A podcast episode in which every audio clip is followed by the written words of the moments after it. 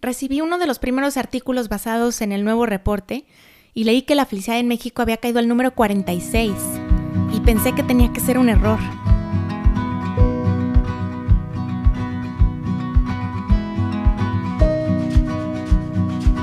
Hola, bienvenidos al podcast Bienestar Conciencia. Soy Nicole Fuentes. Me gusta marzo porque suceden dos cosas.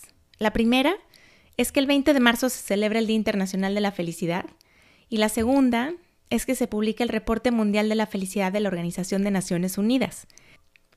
Esto me parece increíble porque cada día tenemos más información científica a la que podemos recurrir para tener vidas más felices y plenas. Hace 20 años, cuando empecé a entrar en el estudio académico de la felicidad, un reporte como este parecía imposible, porque en aquel entonces no se medía la felicidad de manera formal a nivel país. Este año en especial, estaba esperando con ansias la publicación. Número uno, porque estaba segura de que iba a estar dedicada a explicar los efectos de la pandemia en la felicidad mundial. Y número dos, porque algo me decía que en México el impacto iba a ser negativo. Recibí uno de los primeros artículos basados en el nuevo reporte y leí que la felicidad en México había caído al número 46 y pensé que tenía que ser un error, porque nuestro país siempre se ha caracterizado por tener altos niveles de felicidad de manera consistente, México aparecía entre los primeros 25 lugares del índice de la ONU desde su primera publicación en el 2012. Y este es un índice que incluye componentes objetivos, como por ejemplo el Producto Interno Bruto. Pero en otras mediciones, como la encuesta mundial de valores, que pregunta únicamente qué tan feliz te sientes y qué tan satisfecho estás con tu vida, México ha aparecido en los primeros cinco lugares del mundo. Incluso han venido investigadores de varias partes del mundo intrigados por estos números. Y la pregunta que invariablemente me hacen es, ¿cómo es que son tan felices los mexicanos si su país está lleno de problemas como inseguridad, corrupción y desigualdad? Así que entré de volada al reporte y comprobé que efectivamente nos fuimos en picada y me sentí muy triste. Es la primera vez que veo un resultado tan desfavorable. Cada año que sale el reporte lo analizo con intensidad, pero este año creo que lo he hecho como nunca. Y estas son algunas de las conclusiones que te quiero compartir. Este es el noveno año consecutivo que la ONU hace un análisis extenso de los niveles de felicidad global y de la calidad de vida. Este reporte sin duda es muy diferente al de los años anteriores. La pandemia del COVID-19 ha puesto a nuestro mundo de cabeza y ha sacudido y transformado vidas en cada rincón del planeta. En el reporte de la ONU podemos ver la jerarquización de 149 países de acuerdo con su nivel promedio de felicidad. Estos resultados provienen de la encuesta mundial que hace Gallup y muestran estabilidad o cambios de un año a otro, así como los factores que más contribuyen a la felicidad promedio en cada país. La investigación es súper completa. Además de ver el ranking de los países según su felicidad, explica las razones detrás de los resultados y dedica un espacio importante para explorar a fondo alguna problemática en particular. Este año, el reporte se enfoca en su totalidad a analizar el impacto que ha tenido la crisis sanitaria y tiene dos objetivos principales. El primero, identificar los efectos que ha tenido el COVID-19 en la estructura y en la calidad de vida de las personas. Y el segundo, describir y evaluar la manera en que los gobiernos han enfrentado la pandemia. Los peores efectos hasta ahora son los 2 millones de muertos por COVID-19 en el 2020. En este tiempo han aumentado de manera considerable la inseguridad económica, la ansiedad, el estrés, los retos a la salud física y mental. Y bueno, por demás está decir que la humanidad ha tenido que lidiar además con la disrupción en cada aspecto de la vida. El indicador para medir la felicidad o el grado de satisfacción con la vida que se utiliza en este índice es la escalera de Cantrill. Los participantes que forman parte de una muestra representativa de cada país evalúan su vida en una escala del 0 al 10, donde 0 es la peor vida posible y 10 es la mejor vida posible. Para explicar las diferencias en los niveles de felicidad de las naciones, se utiliza un índice compuesto por seis elementos. Producto Interno Bruto, expectativa de vida sana, relaciones sociales, libertad, generosidad y ausencia de corrupción. Voy a compartir contigo algunos de los resultados que me parecieron más interesantes del reporte sobre lo que sucedió con la felicidad en el 2020. Uno de los resultados más interesantes del estudio es que, a pesar de que la tristeza y la preocupación registraron incrementos significativos, la satisfacción con la vida y el ranking de la felicidad de los países se mantuvieron relativamente estables. Al parecer, el nivel de felicidad ha sido resiliente frente al COVID-19. Al mismo tiempo, la salud mental ha sufrido un deterioro debido a la pandemia y a las medidas de confinamiento. Y las personas que más han sido afectadas son las personas que ya padecían algún tema de salud mental previo a la contingencia. Ahora, ahí te van los resultados. Finlandia es el país con el nivel de felicidad más alto por cuarto año consecutivo, mientras que Afganistán es el país con el nivel más bajo. En el continente americano, Canadá ocupa la posición número 14 y Estados Unidos la 19. Los países en los primeros 10 lugares son Finlandia, Dinamarca, Suiza, Islandia, Holanda, Noruega, Suecia, Luxemburgo, Nueva Zelanda y Austria.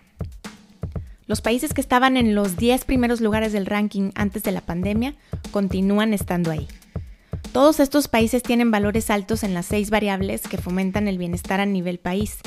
Ingreso, expectativa de vida sana, relaciones sociales, libertad, confianza, generosidad y ausencia de corrupción.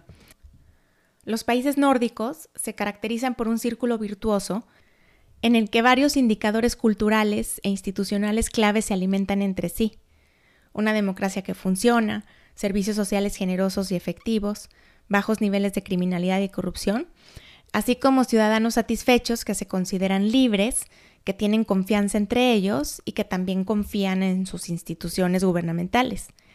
El alto nivel de confianza que existe en dichas naciones, en combinación con una menor desigualdad de ingreso, ayudó a mantener un alto nivel de cohesión social y una baja tasa de mortalidad. Ahora, de los países latinoamericanos, Costa Rica es el mejor, con la posición número 16. Este es el único país de Latinoamérica que se acerca a los países nórdicos. Y es un caso muy interesante, porque en este país logran ser felices con un uso más eficiente y sustentable de recursos ambientales. En el reporte del 2019, o sea, el año anterior a la llegada del COVID, analizaron con mucho detalle el efecto que tienen la calidad de las conexiones interpersonales y las instituciones sociales. Los individuos que confían más en las instituciones de sus países y tienen alguien con quien contar, tienen niveles de bienestar más altos, pues tienen mejores recursos para hacerle frente a situaciones negativas como mala salud, desempleo, bajo ingreso, discriminación, rupturas familiares y miedo en relación con la seguridad en las calles. Un ambiente social confiable no solo es un soporte directo para la calidad de vida individual, sino que reduce los costos de la adversidad en el bienestar. Una red sólida de apoyo y la ausencia de corrupción son factores especialmente importantes para aumentar la felicidad y reducir la desigualdad. Todo esto que les acabo de contar ganó relevancia a la luz de la pandemia, porque la confianza ha sido el factor clave para mantener la felicidad y controlar el COVID-19. Las sociedades con más altos niveles de confianza en sus instituciones e igualdad en la distribución del ingreso han sido más exitosas en la lucha contra el COVID-19 desde el punto de vista del número de muertes registrado. Bien, ahora, ¿qué pasó en México? México cayó del lugar número 23 al 36. Es importante resaltar que este dato toma en cuenta el promedio de los últimos tres años, que es el periodo de tiempo que el reporte utiliza para hacer el ranking mundial. Perdimos 13 lugares. Pero este resultado es todavía más dramático si consideramos únicamente el último año. En 2020, México se desplomó a la posición 46. La caída en la felicidad promedio de los mexicanos fue brutal en los últimos 12 meses. Fue tan grande y fue suficiente así como para hacer caer el promedio de los últimos tres años en más de 50%. Nuestro país está moviéndose a la velocidad de la luz en la dirección equivocada. Desde mi punto de vista, cuando usan en un reporte a México para contrastar las diferencias entre un país que hace las cosas mal con uno que hace las cosas bien, es señal de que vamos en picada. Las conexiones fuertes y benevolentes de la comunidad así como la confianza en las instituciones públicas, son factores fundamentales en la implementación exitosa de estrategias en el manejo del COVID-19. Para explorar el efecto que ha tenido el factor confianza en los resultados de los países, en el reporte se consideraron tres variables. El nivel de confianza en las instituciones, la confianza que sienten las personas de que en caso de perder su cartera con dinero, ésta será devuelta, y el nivel de desigualdad en el ingreso. La relación entre el nivel de confianza y las muertes registradas por COVID muestra realidades muy diferentes entre México y Finlandia, dos países con amplias diferencias en los niveles de confianza. Mientras que en México las muertes por COVID-19 fueron de 97.6 por cada 100.000 habitantes, en Finlandia fueron de 10.1. De esta diferencia de 87 muertos por cada 100.000 habitantes, aproximadamente 40 pudieran atribuirse a la falta de confianza que sentimos en México. En otras palabras, la confianza, tanto en las instituciones como en la comunidad, es un factor importante en la lucha contra el COVID, y la falta de confianza que sentimos en México parece estar traduciéndose en un mayor número de muertos.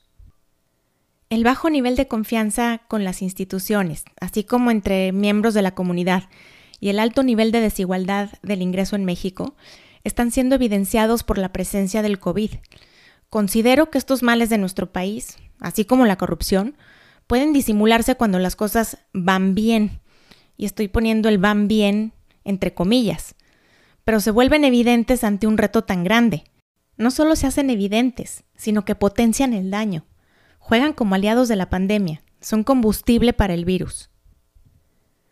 No sé si te has topado con una frase en redes sociales que dice, no estamos en el mismo barco, estamos en el mismo mar, unos en un yate, otros con salvavidas y otros nada más nadando con todas sus fuerzas. Para mí, en el contexto de la lucha contra el COVID, los países con instituciones sólidas, con ausencia de corrupción, con igualdad en la distribución del ingreso y con un alto nivel de confianza son los que andan en yate. Creo que en el caso de México más bien aplica el salvavidas o el nadar con todas las fuerzas. Los resultados para México tomaron un rumbo desfavorable en tres variables. Además, la evaluación de la vida, emociones positivas y emociones negativas. Los siguientes datos que te voy a compartir comparan la diferencia entre el 2020 y el promedio móvil de 2017, 2018 y 2019. Como mencionamos al inicio, el indicador para medir la felicidad o el grado de satisfacción con la vida es la escalera de Cantrell. Los participantes evalúan su vida en una escalera del 0 al 10, donde 0 es la peor vida posible, representada por el peldaño más bajo, y 10 es la mejor vida posible, representada por el peldaño más alto. En 2020, los mexicanos nos movimos hacia abajo en la escalera. Hicimos una evaluación de nuestra vida menos favorable en comparación con los tres años anteriores. Las emociones positivas también sufrieron un golpe.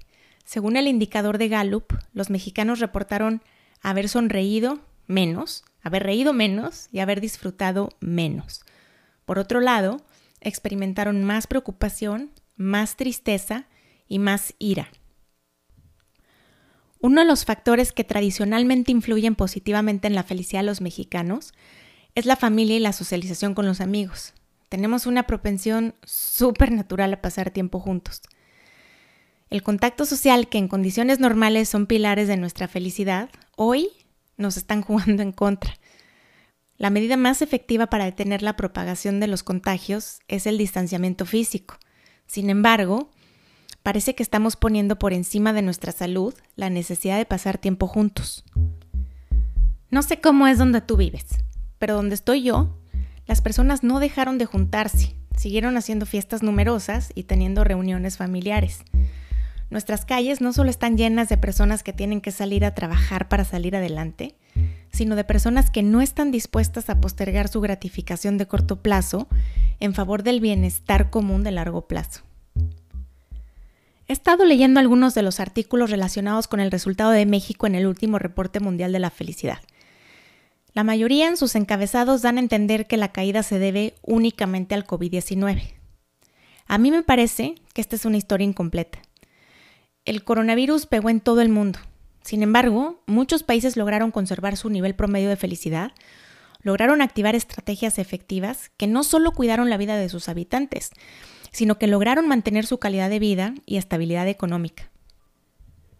La historia completa nos obliga a reconocer que nos está tocando sortear la pandemia más infame de los últimos 100 años bajo el peor liderazgo posible. El virus es peligroso, sí, pero la incompetencia, la negligencia, la ignorancia y la corrupción lo son aún más. Me quedo pensando en cuánto tiempo nos tomará recuperarnos del daño que está generando esta combinación fatal de factores. Quiero pensar que nuestro nivel de resiliencia nos permitirá recuperar algunos lugares y que dentro de un año la felicidad promedio de los mexicanos haya repuntado aunque sea un poco. Mientras tanto, nos toca ocuparnos de nuestra propia felicidad. Aunque hay temas que no están bajo nuestro control, hay muchos que sí. En el capítulo anterior hablamos sobre lo importante que es identificar las actividades y acciones que se traducen en felicidad para ti, detectar todo aquello que eleva tu sensación de bienestar y te provoca emociones positivas. Lo importante que es tener una lista de todo lo que te hace feliz a ti. En tiempos como los que estamos viviendo, es muy importante volvernos intencionales y es muy importante meter la mano activamente a crear nuestra propia felicidad. Toma tu lista y haz tiempo en cada uno de tus días para hacer algo que te haga feliz. Abre un lugar en tu agenda para hacer lo que te gusta. Yo, por ejemplo, voy a seguir leyendo y escribiendo. Voy a ir un par de veces por semana a andar en bicicleta. Voy a mantenerme cerca de la gente que quiero, aunque sea por videoconferencia. Voy a pasar tiempo en familia, tomar clases, voy a salir a sentarme en el sol y seguiré cuidando mi salud y tratando de dormir bien. ¿Qué puedes hacer tú para cuidar y crear tu felicidad? Muchas gracias por estar aquí. Te espero en el siguiente capítulo.